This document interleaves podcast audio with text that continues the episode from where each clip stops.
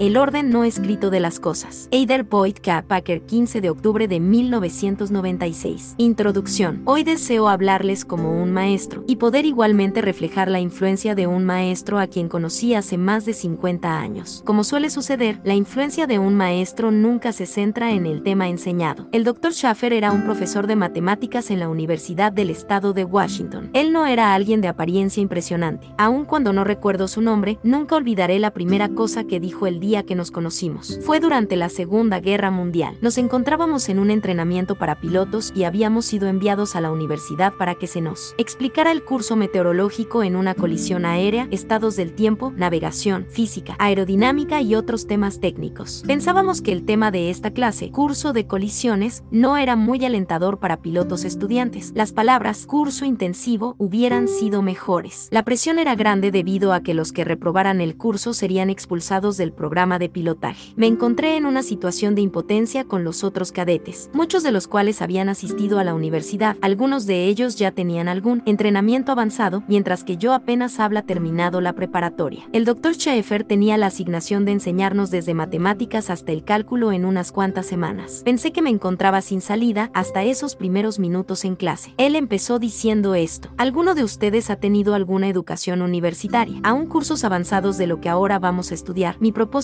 aquí será el de enseñar a principiantes. Le pediré a aquellos que ya conocen el tema. Sean pacientes mientras enseño lo básico a aquellos de ustedes que no lo conocen. Animado entonces por lo que dijo y más por la manera en la que nos enseñó, fui capaz de acreditar el curso con cierta facilidad. De otra manera hubiera sido imposible. Cuando decidí ser un maestro, el ejemplo del Dr. Schaeffer me inspiró a tratar de desempeñar al máximo mi habilidad de enseñar lo básico, las verdades más simples de la manera más comprensible. Aprendí entonces de lo difícil que es el simple las cosas. Años después de la guerra, regresé a la Universidad del Estado de Washington y encontré al doctor Schaefer. Él, por supuesto, no me recordaba. Yo fui uno de los cientos de cadetes en sus clases. Le agradecí por lo que me había enseñado. El cálculo y las matemáticas se habían desvanecido en mi memoria tiempo atrás, mas no su ejemplo como maestro. Así que, siguiendo ese ejemplo, hoy quiero decirles algo sobre la iglesia. Las cosas de las cuales hablaré esta noche no se encuentran explicadas en las escrituras, aun y cuando se apegan a los principios enseñados en las escrituras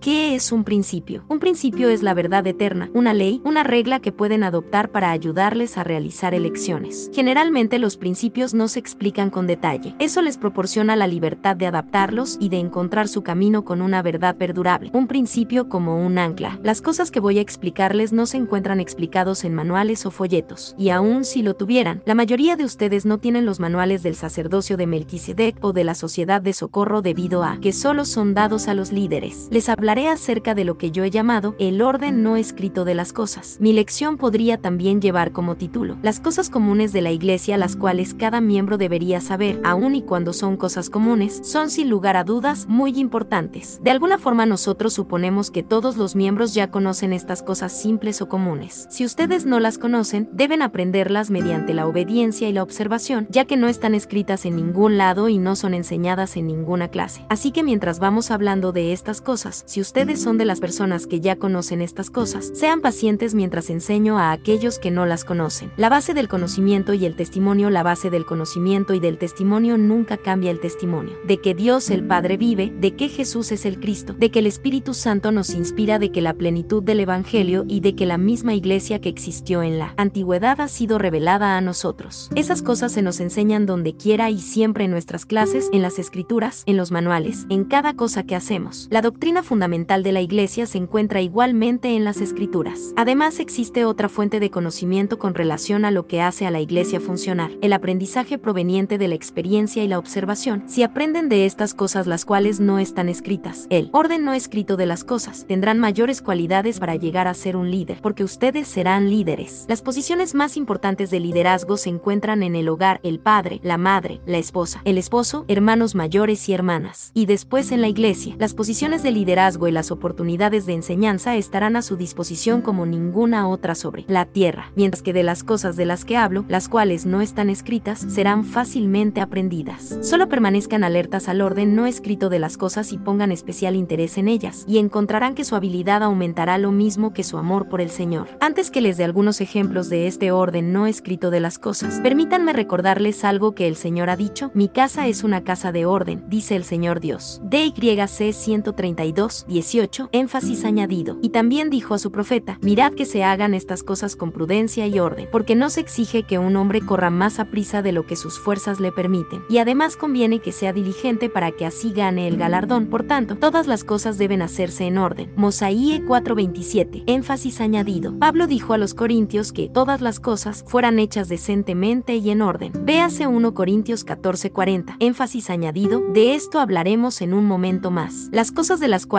voy a hablar no son tan rígidas de manera que si n se observan estrictamente la iglesia, se derrumbaría. Sin embargo, ellas le dan una norma, un tono de dignidad y un orden y ayudan a mejorar nuestras reuniones y nuestro trabajo en las clases. Ellas mejoran nuestras actividades. Si ustedes las conocen y las entienden, ellas mejoran grandemente su vida. Resolver problemas mediante la inspiración. Nuestras reuniones deben ser conducidas de manera que los miembros sean renovados espiritualmente y permanezcan a tono con el espíritu de tal forma que puedan enfrentar los desafíos de la vida. Debemos establecer condiciones bajo las cuales los miembros puedan resolver sus problemas mediante la inspiración. Existen cosas muy sencillas las cuales ayudan a este propósito y cosas que lo impiden. El profeta Alma enseñó que, por medio de cosas pequeñas y sencillas, se realizan grandes cosas, y en muchos casos, los pequeños medios confunden a los sabios. Alma 37, 6. Como primer ejemplo de este orden no escrito de las cosas les doy un ejemplo tan simple como este. En una reunión la persona que preside debe sentarse en el estrado cerca de la persona que dirige. Es un poco difícil presidir una reunión sentado con la congregación. La persona que preside es responsable por la conducción de la reunión y tiene el derecho y la responsabilidad de recibir inspiración y la impresión para ajustar o corregir alguna cosa que deba acontecer en la reunión. Eso es algo correcto en cualquier tipo de reunión, ya sea una reunión de organizaciones auxiliares, la cual sea, presidida por hermanas o cualquier otro tipo de reunión. Un presidente de estaca nuevo podrá preguntar, ¿debo sentarme en el estrado en cada reunión? ¿O debo sentarme con mi familia? Yo le contestaría, mientras que usted presida, deberá sentarse en el estrado. Un ejemplo más, si ustedes observan a la primera presidencia, verán al primer consejero siempre sentado a la derecha del presidente y al segundo consejero sentado a la izquierda. Esto es una demostración de que se hacen las cosas tal como Pablo lo dijo, decentemente y en orden. Regularmente, pero no siempre, si el oficial que preside es el que habla, lo hará al término de la reunión. Entonces alguna duda o corrección se podrá realizar. He tenido esa oportunidad en muchas ocasiones al final de las reuniones. Otro ejemplo es este. En la iglesia no aspiramos a ningún llamamiento, tampoco pedimos relevos. Somos llamados a un llamamiento por inspiración. Aun si el llamamiento es realizado en una manera no usual, no se debe rehusar el llamamiento. El quinto artículo de fe nos dice que el hombre debe ser llamado de Dios por profecía y la imposición de manos por aquellos que tienen la autoridad, a fin de que pueda predicar el Evangelio y administrar sus ordenanzas. Si algunas circunstancias hacen difícil el continuar sirviendo, tienen la libertad para consultar con el líder quien les llamó. No nos llamamos a nosotros mismos ni nos relevamos a nosotros mismos. Algunas veces un líder o un maestro disfruta el hecho de ocupar una posición prominente de presidir, aún después de servir por mucho tiempo y no desean ser relevados. Eso es una señal de que es tiempo para un relevo. Debemos aceptar los llamamientos como el aceptar los relevos mediante la misma autoridad. Cuando el presidente J. Reuben Clark fue llamado como segundo consejero en la primera presidencia después de haber servido por muchos años. Como primer consejero, él respondió en la asamblea solemne en donde se llevaba a cabo el sostenimiento de la nueva presidencia. En el servicio del Señor no es el dónde se sirve, sino el cómo. En la iglesia de Jesucristo de los santos de los últimos días, uno toma el lugar al cual se le llama, el cual uno no lo busca o rechaza. CR, abril de 1951, p. 154. La iglesia nos ha enseñado una gran lección en cuanto al orden no escrito de las cosas. Hace algunos años aprendí que nosotros no escogemos dónde servir, solamente respondemos al llamado. Poco después de nuestro matrimonio, se me llamó como asistente al secretario de estaca. Mi obispo no deseaba relevarme como maestro de doctrina del Evangelio. Él me dijo que yo tenía mucho más que dar como maestro que el trabajar en la oscura asignación como asistente del secretario de estaca. Sin embargo, él sabía que bajo el orden no escrito de las cosas, era el presidente de estaca quien presidía y que el llamamiento que se me había extendido tenía precedencia. No tengo palabras para explicarles todo lo que aprendí en ese llamamiento. Pude ver cómo trabaja una presidencia de estaca. Fui testigo de cómo la revelación funciona en el otorgamiento y relevo de llamamientos de oficiales de estaca y barrio. Al mirar a nuestro presidente de ese estaca, aprendí mediante la observación y experiencia que muchas cosas no se encuentran escritas en manuales. Fue durante este llamamiento que conocí por primera vez a miembros de los doce apóstoles y a otros hermanos cuando ellos asistían a nuestras conferencias. Fue un tiempo de entrenamiento en el orden no escrito de las cosas. Una vez me encontraba en un avión con el presidente Kimball, de quien supe, sirvió como secretario de estaca por 19 años.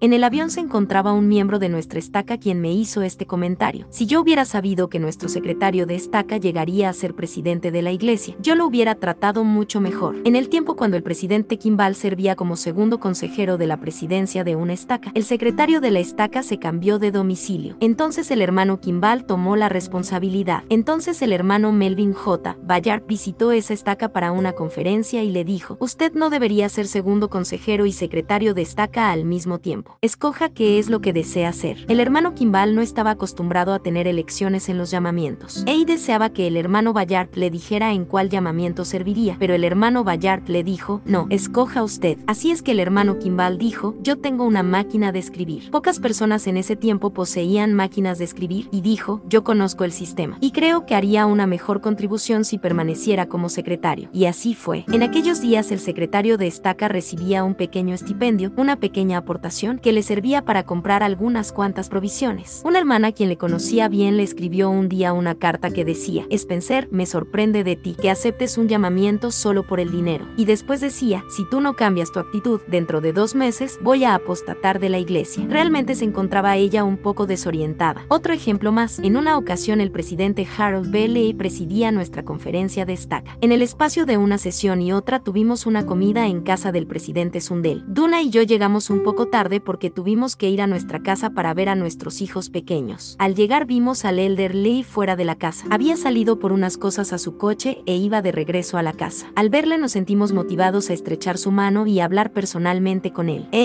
en vez de eso nos indicó con una seña que deberíamos entrar a la casa. Y entonces refiriéndose a la presidencia de ese estaca quienes se encontraban reunidos en la casa dijo estas palabras. Estos hermanos son grandes hombres. Nunca fallen en aprender de hombres como estos. Aprendí algo del orden no escrito de las cosas por medio de un apóstol. Aprender al observar a líderes con experiencia existe tanto por aprender solo al observar a líderes con experiencia de los barrios y de las estacas en las cuales ustedes viven. Existe tanto por aprender si escuchamos a los hermanos y hermanas mayores quienes han tenido una vida llena de experiencias en la escuela de lo no escrito. Otra ilustración más, existe otro orden de cosas en lo que se refiere a pedir consejo o una bendición. Es algo que es muy simple, diríjanse a sus padres. Cuando ellos no se encuentren a nuestro alcance, si es una bendición lo que requieren, entonces diríjanse con sus maestros orientadores. Para un consejo, diríjanse con su obispo. Él entonces podrá enviarles con el líder directo que será el presidente de estaca. Pero sin dirigimos a las autoridades generales. No les escribimos a ellos en busca de consejo suponiendo que alguien en una posición prominente dará una bendición más inspirada. Si pudiéramos hacer que esto se enseñara en la iglesia, gran poder descansaría sobre nosotros. El presidente Joseph F. Smith enseñó que si hubiera algún enfermo en un hogar y se encontrasen presentes apóstoles o aún miembros de la primera presidencia de la iglesia, y el padre de ese, ese hogar se encuentra presente, será el derecho de él y su responsabilidad el presidir. Doctrina del Evangelio 286. Existe una persona autorizada más arriba que el obispo o el presidente destaca o una autoridad general o que cualquier otro en la línea de autoridad, y es nuestro Padre Celestial a quien podemos recurrir en oración. Si lo hacemos así, en la mayoría de los casos resolveremos nuestros propios problemas. Otro principio más, la revelación en la iglesia es vertical. Generalmente está determinada en sí misma a los límites administrativos o geográficos a los límites asignados del que es llamado. Por ejemplo, un obispo quien está tratando de resolver un problema no podrá recibir revelación o consejo de un obispo de otro barrio o estaca para ayudar a alguien que le corresponda trabajar directamente en su oficina. Mi experiencia me ha ayudado a saber que la revelación viene de lo alto, no de los lados. Aún y cuanto más experimentado o mayor o más espiritual alguien a un lado de uno parezca ser, será necesario dirigirse hacia arriba por los canales apropiados. Ser un buen seguidor un principio más, un atributo primordial de un buen líder es el ser un buen seguidor. En una reunión que tuve con obispos, un nuevo y afligido obispo me preguntó una vez, ¿cómo puedo hacer que la gente me siga? He llamado a nueve hermanas para ser presidentas de la primaria y ninguna ha aceptado. Teníamos un buen espíritu en la reunión, lo cual hacía esto una ocasión especial para enseñar. Le pregunté que yo realmente dudaba que él había llamado guion bajo a cualquiera de las nueve hermanas. Le dije que yo pensaba que él solo les había preguntado o invitado. Le dije que si él hubiera orado fervientemente o pedido consejo a sus consejeros tanto como a la que presidía, la primaria, la primera hermana hubiera descubierto en la entrevista alguna razón aconsejable para que esta hermana no fungiera en el cargo y se le disculpara por no poder hacerlo. Y quizá ese sería el caso para no más de una o dos hermanas. Si ya tantas hermanas habían rechazado el llamamiento, algo estaba fuera del orden, del orden no escrito, por motivo de que existía un buen espíritu en aquella reunión, le dije a él lo siguiente, Obispo me doy cuenta de algo más en usted. Usted no es un buen seguidor, ¿cierto? ¿Acaso no es usted la persona que siempre cuestiona las cosas que el presidente destaca pide a los obispos? Los otros obispos en la reunión empezaron a reírse entre sí y a mover sus cabezas afirmativamente. Por supuesto, así era este obispo. Él entonces se rió y dijo que él suponía que eso era lo correcto. Y le dije entonces, tal vez la razón por la que sus miembros no siguen a su líder es porque usted no sigue al suyo. Un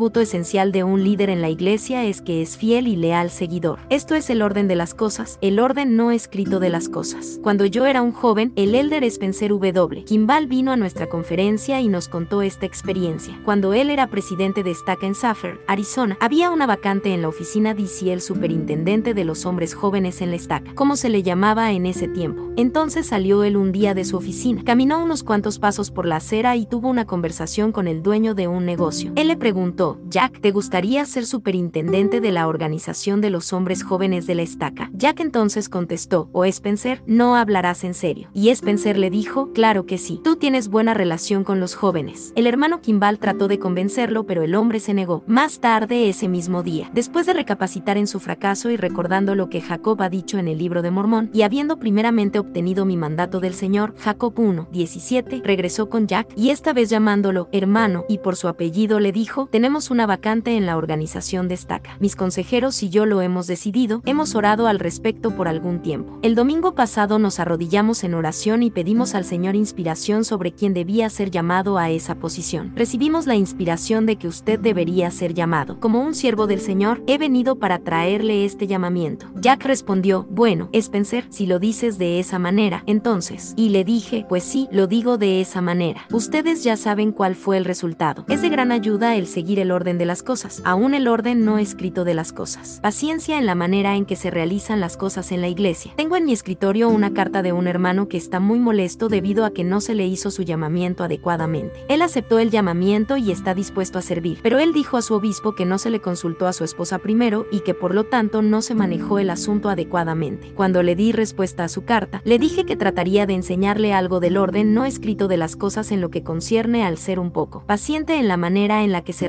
las cosas en la iglesia. En la sección 1 de Doctrina Convenios, el Señor amonestó a cada hombre a que hable en el nombre de Dios el Señor, el Salvador del mundo. DYC 1.20. Le hice saber que algún día él llegaría a ser obispo y que tendría una gran carga de responsabilidades del barrio aparte de la carga de asuntos personales y le sugerí que valorara el llamamiento que se le había dado. Otro punto más del orden, los obispos no deben dejar que los miembros dirijan las reuniones. No se debe permitir que las familias hagan arreglos de los discursantes en los funerales o despedidas de misioneros. No es apropiado en el orden de las cosas que los miembros o las familias decidan quién hablará o por cuánto tiempo. Las sugerencias sí son aceptables en el orden, por supuesto. Sin embargo, los obispos no deben dejar la reunión a cargo de los familiares. Estamos preocupados por la corriente que se ha venido dando en nuestras reuniones. Los servicios funerales podrían y debería ser lo más espiritual posible. Este tipo de reuniones ha llegado a ser reuniones informales de familia frente a los miembros del barrio. A menudo el espíritu del Señor se aleja por las experiencias humorísticas o chistes, cuando al contrario estas reuniones pueden dedicarse a la enseñanza de las cosas del espíritu, a un conceptos sagrados. Cuando en una capilla varios miembros de una familia hablan en un funeral, escuchamos más acerca del difunto que de la expiación misma, o la resurrección y las reconfortantes promesas reveladas en las escrituras. Es correcto que un miembro de la familia hable en un funeral, pero si es así sus comentarios deberán estar a tono con el espíritu de la reunión. He dicho a mi familia que el día que se lleve a cabo mi funeral, si alguno de ellos habla acerca de mí, me levantaré y le corregiré el evangelio que debe ser predicado. No conozco ninguna otra reunión en la cual la congregación se encuentre en mejor estado o disposición para recibir revelación o inspiración de un predicador que la que se encuentra en un funeral. Este privilegio lo estamos haciendo a un lado debido a que no comprendemos el orden de las cosas, el orden no escrito de las cosas, el cual se relaciona con la administración de la iglesia y recepción dice el Espíritu. Nuestros obispos no deben olvidar nuestras reuniones, y es tan cierto como en las despedidas de